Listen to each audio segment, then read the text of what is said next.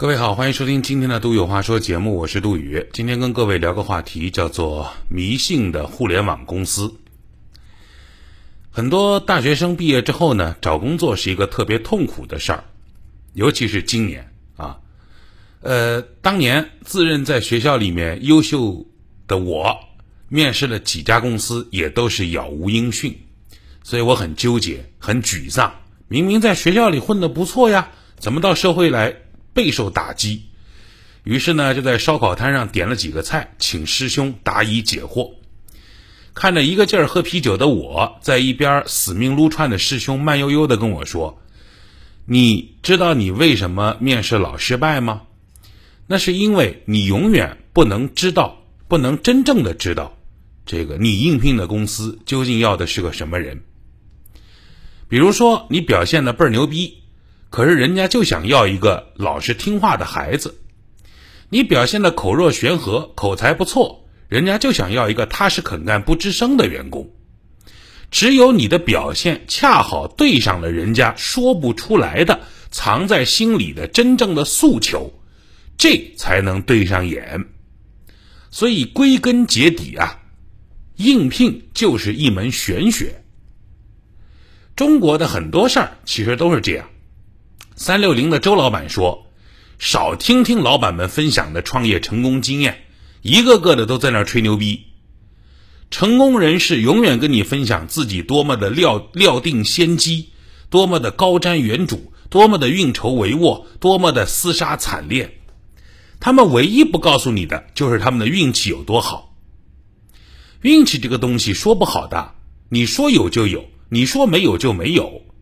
所以你知道。”我们所知道的所有的互联网公司，其实都很迷信，应了那句老话：“科学有多远，神学就能走多远。”马云公开说：“我相信风水。”我们在香港第一次租办公室的时候，我跑进去一看，我说：“不行，这个地方风水不好。”我说：“前面那个公司一定关门了。”一查，这个办公室前面关了六家公司，千万不能去。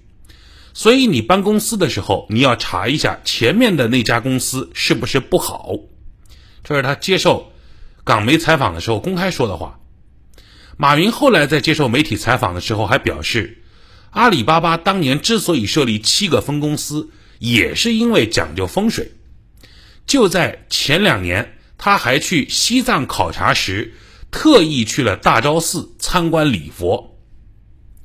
阿里巴巴西溪园区。他们有一个自己的园区啊，西溪园区所有的阿里巴巴的大楼只允许建七层，因为七上八下，建建八层就得下了，再往上就不吉利了，所以只能七层，七要上。二零一八年十二月是一个寒冬，北京的腾讯大厦外头浓烟滚滚，消防车一辆接一辆的驶入，这是腾讯北京大楼的第二次着火。新浪的微博的 CEO 发出了全网的第一条推文，暗示这栋楼的风水可能有问题。但是这个新闻呐，很快就被腾讯定性为谣言。懂行的人说，鹅厂北京的大楼做成了一艘船的形状，意味着能够乘风破浪，新浪，同时可以百度啊，摆渡人那个摆渡，意味着可以克百度。还能够撒网捕鱼，意味着可以克网易。在马化腾早年的名片上，他的那个地址为赛格科技工业园二栋东四幺零室。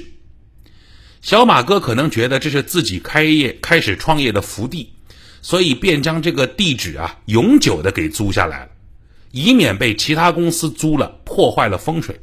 你现在再去赛格科技工业园二栋东四幺零室。还是腾讯的店儿，只是没人上班了。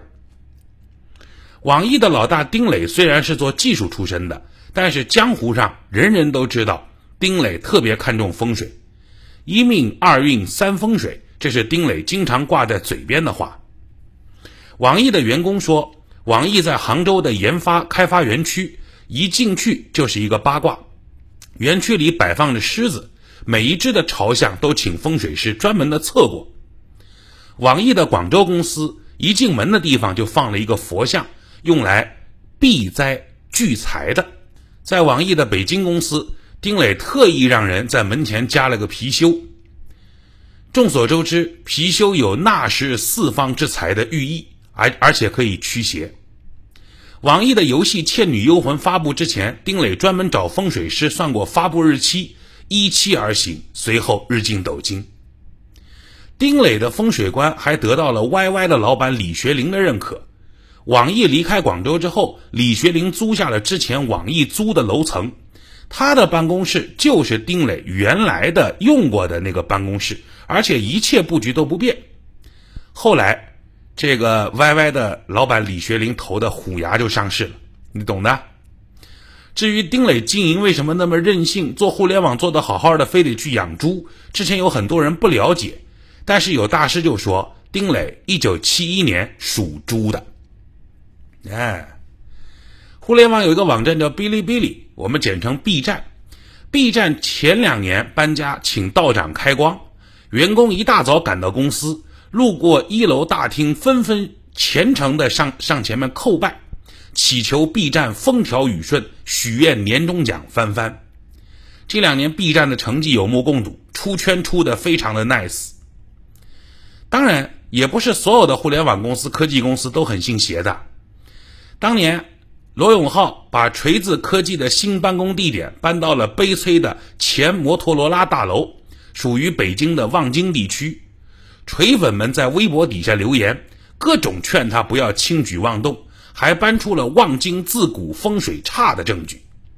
罗永浩直言不讳地宣布：“我明天就搬。作为科技公司，才不会去信风水。”后来锤子科技的结果大家看到了，哪怕再到后来锤子搬去成都，也没有逆天改命啊。